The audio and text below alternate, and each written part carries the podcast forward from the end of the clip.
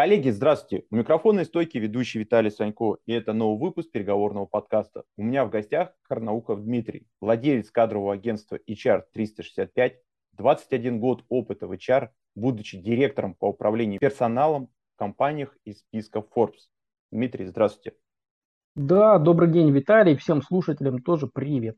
Начнем с того, что нарисуем портрет директора по персоналу с ответом на, как мне кажется, два главных вопроса. Для чего это функции компании и что именно она там делает? Да, функционал директора по персоналу на самом деле очень широкий. И вот, например, когда я представляюсь, я говорю Дмитрий, и занимаюсь я HR. В двух словах, там, управление персоналом, и часто ошибочно понимает, что HR – это только подбор персонала. Говорят, а, это про подбор. Нет, на самом деле нет, это не про подбор. Про функционал директора по персоналу, если говорить коротко, то с подбора только все начинается. А, вот представьте себе там линию сотрудника. Мы его наняли, что дальше надо делать? Надо адаптировать. Адаптация тоже функция директора по персоналу. А еще мотивация, а еще система оплаты труда. Здесь же анализ рынка, оценка сотрудника, оценка компетенций, а, развитие сотрудника – много-много всего. А в том числе это и кадровое дело производства в формате ТКРФ с соблюдением законодательства, оценка результативности, HR-бренд. Ну, короче, функционал очень широкий. И поэтому в портрете директора по персоналу я бы прежде всего выделил те функции, которые важны для конкретной компании. Нет такого, чтобы один какой-то общий портрет подходил для всех. Это как, э, Виталий, помните такой анекдот, когда про бритву, которая подходит для всех? Ну как говорят, у всех же лица разные. Ну не переживайте, это только в первый раз. Вот здесь, здесь, да, здесь то же самое. Нет, на самом деле нужно учитывать индивидуальные особенности. И если у компании, например, не выстроен найм, то прежде всего в портрете директора по персоналу надо а, просматривать на предыдущих местах и выстраивать систему найма, функцию найма. Как он проводил подбор, отбор, какие инструменты использовал, какими сотрудниками по подбору персонала руководил, были ли у него в подчинении или он сам закрывал вакансии. Вот это будет приоритетная функция номер один в портрете кандидата. И так мы выстраиваем по всем остальным функциям. По поводу оплаты труда. А, в рамках портрета, наверное, я бы не стал прописывать, а ориентировался на рынок а, по а, оплате труда. В зависимости от региона выставлял нужную должность, например, директор по персоналу, и смотрел, что предлагает рынок. А так, в рамках портрета, еще раз вот возвращаясь к вопросу, можно выделять hard skills, можно выделять soft skills. То, о чем мы сейчас с вами поговорили по функционалу, это больше хардовые э, скиллзы или так называемые жесткие навыки. Умеет ли он это делать? Умеет ли вот это делать? А к софтовым или мягким навыкам относятся э, такие компетенции, которые больше э, оцениваются как психологические качества. Например, директор по персоналу должен быть коммуникабельным, он должен уметь находить общий язык с другими людьми, он однозначно должен обладать высокой мотивацией в профессии. Это тоже soft skills, которые можно включить в портрет. Вот. Ответ долгий, но такой комплексный. Самое главное, и для наших слушателей, я буду, думаю, что это будет очень ценный ответ от практика, и мы, как говорится, не ищем легких путей, поэтому спасибо вам огромное за эту часть. Двинемся дальше. И я попросил бы вас поделиться для собственников э, компаний как им понять, перед ними не совсем профессионал по направлению HR? Давайте я вам дам сначала общий инструмент, и он точно поможет слушателям не только в подборе директора по персоналу, а в подборе любых должностей, в закрытии любых вакансий. Вот а, смотрите, у меня же кадровое агентство, и закрываем много разных вакансий. И практически все заказчики говорят, Дима, дайте мне, пожалуйста, того, кто даст результаты на любой должности, будь то директор по персоналу, менеджер по продажам. Так вот, смотрите, как понять на собеседовании, даже с первых каких-то а, слов общения, с первых фраз, результатник перед вами или процессник. На самом деле и в резюме, и в собеседовании есть так называемые критерии человека результата. А это Цифры, факты, названия, даты, конкретика.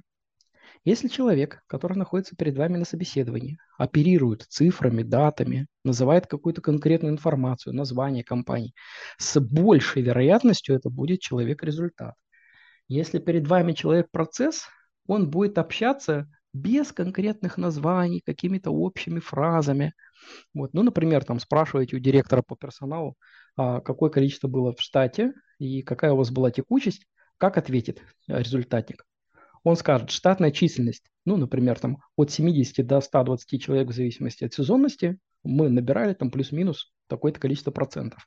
Текучесть на испытательном сроке у нас была 30 процентов, а вне рамках испытательного срока 7-9 э, процентов по году.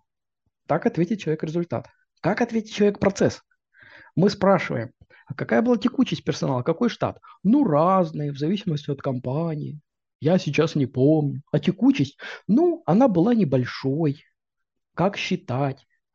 Ну, короче, вы слышите по словам, что такой человек, он условно льет воду. Он конкретики не называет. Возвращаясь к вопросу, смотрите, Виталий, как определить перед вами а, человек, который даст результат и подходит, или человек, который ориентирован на процесс? Позадавайте вопросы, которые вытянут из него цифры, факты, названия, конкретику. Постарайтесь пообщаться с ним на языке человека результата. Но на самом деле даже до общения можно увидеть прям эти же критерии в резюме кандидата. Это тоже такая важная э, фишечка. Вот. Ну, если мы будем говорить про директора по персоналу, надо задавать профильные вопросы про текучесть э, персонала, про те инструменты, которые использовал директор по персоналу при подборе персонала, делал ли он, не делал систему оплаты труда. И сразу, смотрите, просим привести пример конкретной системы оплаты труда, где бы он разложил по грейдам, по уровням э, одну и ту же должность, написал, какие KPI были использованы, с какими весовыми показателями, если он это показывает и быстро в качестве примера, с большой вероятностью он это делал, и перед нами результат. Если он не показывает, а начинает условно лить воду, перед нами человек-процесс. Вот. Вот, я думаю, что не только для директора по персоналу обозначил такие критерии, но и в целом для многих должностей. Те, кто слушает, обратите, пожалуйста, внимание при подборе вот на эти критерии человека-результата.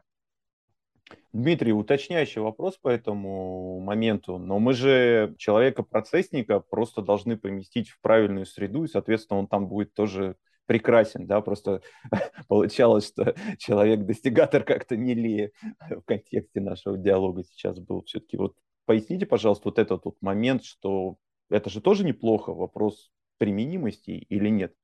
Есть должности, где предполагается изначально процессный подход там, конечно же, результат выстраивается не руками конкретного человека, а руками системы в целом. Если прописаны стандарты работы, если прописаны достаточно жестко регламенты, если мы знаем, что, например, поток входящих звонков в колл-центре не зависит от самого оператора, а идет автоматически, и есть скрипты, и есть логика, которая прописана, то, конечно же, мы можем ориентироваться на любых сотрудников в том числе, которые позиционируют себя как процессники, даже не осознавая этого. А, но на таких должностях, как директор по персоналу, а, руководитель какого-то отдела или там, а, ну, коммерческий э, блок, возьмем финансовый блок, любые руководящие должности, там с большой вероятностью нужен человек результата, а не человек процесс. Вот. И руками этого человека результата прописывается результат всей системы от какого количества сотрудников целесообразно привлекать в компанию руководителя по персоналу?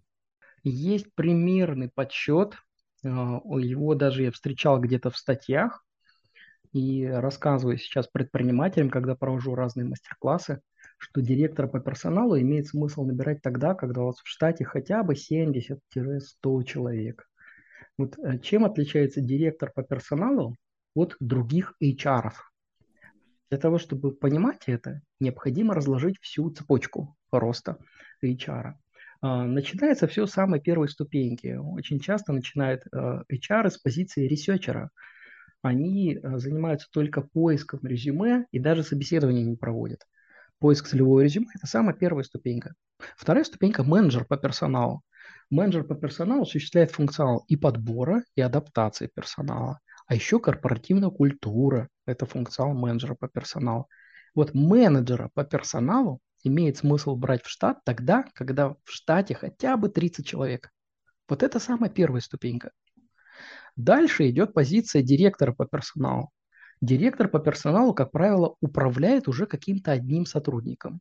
Либо даже в небольших компаниях это менеджер по подбору персонала, либо это менеджер по кадровому делопроизводству. А такая потребность возникает в разделении при достаточно большом уже штате, ну, большом относительное понятие. 70 человек – это тот критерий, на который я бы ориентировался. А еще есть такая позиция интересная между менеджером по персоналу и директором по персоналу. Она называется HR-генералист или HR-генералист. А я ее между собой называю так, переменеджер и нет директор. Вот она такая средняя позиция. Вот. А HR-генералист – это как раз позиция в единственном лице. Вот когда вы сказали, что может быть директор по персоналу может быть в единственном лице и в небольшой компании, скорее всего, это не директор, скорее всего, это генералист. И тогда он ведет подбор персонала. И чем он отличается от менеджера? Тем, что он еще ведет и кадровое дело производства. Вот две самых основных функции закрывает HR-генералист. Директор по персоналу следующая позиция, там уже в подчинении хотя бы один человек и от 70 в штате. Но опять же, Виталий, вот как на предыдущий вопрос вы сказали очень правильно, что нужно учитывать контекст. И я полностью согласен, и здесь нужно смотреть, например, на перспективу развития компании. Если сейчас у меня в штате 15 сотрудников, но в самой ближайшей перспективе, даже в масштабах года, я хочу вырасти по штатной численности до 100, может быть, сейчас мне и имеет смысл взять того самого генералиста, который вырастет до директора по персоналу в единственном лице. Поэтому все так очень-очень условно немножко. Может ли быть HR на удаленке? Да, конечно. Вот здесь есть функционал, который можно выполнять только офлайн, находясь в офисе. Этот функционал связан с подписанием кадровых документов. Например, а, руководитель компании может делегировать ведение кадрового производства полностью на директора по персоналу или на HR-генералистов, мы его обозначили. И тогда это делается приказом, и тогда все первичные кадровые документы собирает директор по персоналу, и он имеет право подписи на каких-то документах. Ну, например, он имеет право брать трудовую книжку и ставить там печать и подпись как директор по персоналу, если эта функция ему делегирована. А, в большинстве случаев а, такой функционал выполняется главным бухгалтером или генеральным директором, а, если сотрудник даже находится в офисе или удаленно. И необходимости держать офлайн директора по персоналу нет. Вот у меня тоже много разных заказчиков. есть такие, которые говорят, например, Дмитрий, у меня компания находится в Ярославле, нужен менеджер по, а, не по персоналу, а менеджер по продажам в Ярославле. И тогда я спрашиваю, а у него будут какие-то очные встречи? Нет, не будут. А ему надо выезжать в Ярославле на переговоры? Нет, не надо. У него есть поток лидов, который он обрабатывает на телефоне. И тогда у меня возникает резонный вопрос, а почему вы не ищете менеджера по продажам на удаленке? Ведь у него нет функционали того, чтобы заставляло его работать в офисе. И э, тогда я слышу ответ формата, ну не знаю, ну мы не привыкли, нам неудобно, мы не знаем, как управлять. И э, предлагаю компаниям рассмотреть такой вариант, как удаленный сотрудник с возможностью научиться, наконец, управлять удаленным сотрудником. И то же самое касается директора по персоналу. Удаленный HR, удаленный директор по персоналу, да, конечно же. Вот у меня сейчас вообще, э, кроме кадрового агентства, есть дополнительная услуга директор по персоналу на аутсорсе, и мы ведем несколько компаний по России. Да, конечно же, удаленный функционал, он возможен. Выстроить систему подбора персонала можно? Можно. Проводить собеседование по телефону, в Zoom, конечно же, тоже можно. Выстроить систему учета сотрудников. Да, это давно делается автоматизированно в электронном виде. Выстроить оценку компетенции, управление компетенциями сотрудника и обучением сотрудников тоже можно. Практически нет такого функционала для компаний там, небольших, когда бы требовалось очное присутствие директора по персоналу. Уточняющий, Дмитрий, вопрос, ну, на всякий случай. А все-таки есть э, отрасль, ну, в которой действительно крайне сложно удаленно выполнять эту функцию, имеется в виду HR? Или все-таки это, как говорится, только предубеждение, не знаю, лиц, принимающих решения? Вот из вашего опыта, достаточно богатого в этом вопросе. А, кроме кадрового дела производства, есть важная функция, которая часто отходит HR. Это охрана труда. И вот здесь я бы смотрел внимательно на такие отрасли, как производственные компании. Вот охраной труда заниматься удаленно сложно, потому что необходимо быть на месте, необходимо выдавать средства индивидуальной защиты – необходимо чуть ли не в ежедневном формате подписывать листы ознакомления с инструктажом по технике безопасности, пожарной а, охране. И тогда присутствие действительно необходимо. Вот взвешивая вот эту необходимость присутствия и тот функционал, который есть, можно принять решение, нужно ли брать директора по персоналу очного, либо взять удаленного. А, во многих компаниях, которых занимаются продажами, которые занимаются там, э, закупкой товара, оказанием услуг, а, потребности нахождения директора по персоналу прямо в офисе острой нет. Поэтому вот с учетом этого фактора я бы делал осознанный выбор. Как в кризисных ситуациях а, HR может помочь компании а, за счет вот того функционала, который у него есть. Возможно, что он сэкономить позволит компании на, на кадрах или еще каким-то образом. Вот из вашего опыта тоже поделитесь, пожалуйста. Возможно ли это и каким образом? Крутой вопрос, Виталий. А с учетом кризисов в России постоянных, он прям чуть ли не первый вопрос, я бы так сказал. Вот. А поделюсь опытом своим. А, смотрите, директор по персоналу – это не тот, который сокращает сотрудников в случае кризиса, а тот, который выстраивает правильную систему управления персоналом. И приведу пример. Вот 2008 год, когда был, а, был очередной кризис там в России. А, когда я работал директором по персоналу в одной из компаний, система оплаты труда, которая была выстроена, она была сразу настроена на невысокие оклады и большую стимулирующую доплату. Доплату мы прописывали по грейдам, прописывали по разным системам KPI, э, сбалансированных показателей, вот в зависимости от должности. Но смысл в чем? Смысл в том, что при э, резком э, снижении заказов, а это была экологическая проектная компания, ну, условно говоря, строить на какой-то короткий интервал, там полгода, прекратили. Прям быстрое снижение заказов произошло. А, компания оказалась перед выбором. Либо снижать а, фонд оплаты труда, а, либо увольнять сотрудников. И та система, которая была выстроена мною как директором по персоналу, она позволила за один день сократить все стимулирующие выплаты, оставив только окладные части, и позволила удержать сотрудников даже на невысоких заработных платах, на окладах. Вот если бы не было директора по персоналу грамотного, который бы выстроил правильную систему оплаты труда, то что бы произошло? А компания бы оказалась там, между двух огней. С одной стороны отсутствие заказов, с другой стороны высокие затраты на фонд оплаты труда. И тогда я не знаю, что бы э, делал владелец компании. Уходил в большие минуса, банкротился. А вот такое правильная выстроенная, правильно выстроенная система оплаты, она позволила компании – и остаться на рынке и сохранить штат а, полностью. Вот, и потом выстрелить еще больше, чем дальше было раньше. Вот в плане э, кризисного управления, еще раз теперь давайте по пунктам. Первое, что может сделать HR, это выстроить правильную систему оплаты труда. При правильной системе оплаты труда результативные сотрудники остаются в компании, а малорезультативные уходят. И в условиях кризиса это номер один. Нерезультативные не нужны, кризис их вымывает. Второе, что нужно сделать директору по персоналу, и что он может сделать, в компании в условиях кризиса. Это настроить правильный найм. А что это значит? Это значит вовремя реагировать на вымывание крутых специалистов, чтобы была возможность пригласить их к себе в компанию.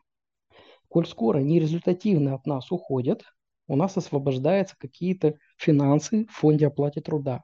А это позволяет привлекать крутых. И здесь надо держать руку всегда на пульсе. Владелец компании этого не делает, а руководители других отделов заняты своим функционалом. Кто будет контролировать рынок труда? Директор по персоналу. Это функция номер два. Вот даже если эти две функции взять в условиях кризиса, это самое главное, что может сделать директор по персоналу. Порекомендуйте, пожалуйста, книги, а, которые можно было почитать по теме. Ну, смотрите, есть прям классика-классика. Там Светлана Иванова, Наталья Самоукина. Я называю авторов. Погуглите название. Светлана Иванова – это про подбор персонала. Наталья Самоукина – это про систему оплаты труда про то, как мотивировать сотрудников. А я вот сейчас открою себя на телефоне Литрес и под, поделюсь свежими книжками, которые я сам читаю. А я читаю достаточно много, в том числе по управлению персоналом. Вот одна из последних, которая мне понравилась, где она? А, никаких правил, уникальная культура Netflix. Netflix. Рид Хастингс. Вот одна из идей этой книги по найму персонала она заключается в том, что надо привлекать к себе в компанию лучших сотрудников, которым нужно платить по верхним 10% рынка. Условно говоря, если мы сейчас сделаем пробивку по стоимости директора по персоналу, а мы про это говорим, то обнаружим, что в среднем по России директор по персоналу на сейчас зарабатывает 120-150 тысяч рублей. Но верхние 10% рынка – это 250-300. Можно, конечно, и больше зарабатывать, но а, основная идея этой книги заключается в том, что привлекая таких специалистов, мы получаем двухкратный рост в заработной плате, да, ну вот 150 и 300, но десятикратный рост в производительности. И сравнить этих сотрудников со средними ну, сложно, потому что мы берем реально лучших из лучших. Вот три автора я вам назвал, одну конкретную книжку, которую сейчас сам прочитал, тоже назвал. Э, рекомендую. Уважаемые слушатели, у вас после прослушивания этого подкаста, помимо полезной информации по теме, есть чем заняться в свободное от основной работы время и что почитать. Дмитрий, я же в свою очередь искренне благодарю вас за то, что вы откликнулись на мою просьбу прийти в подкаст, поделились с нашими слушателями практическим, прежде всего, самое главное для меня, опытом а, по управлению персоналом. Спасибо вам огромное. Да, Виталий, спасибо, спасибо. Может быть, еще встретимся. Выделяйте какие-то темы отдельные, поговорим. Обязательно. Э, я даже отметил для себя э, как минимум точно одну. Уважаемые слушатели, традиционно обращаюсь к вам с просьбой поддержать мой подкаст, поставить лайк, написать комментарий а, и традиционно услышимся.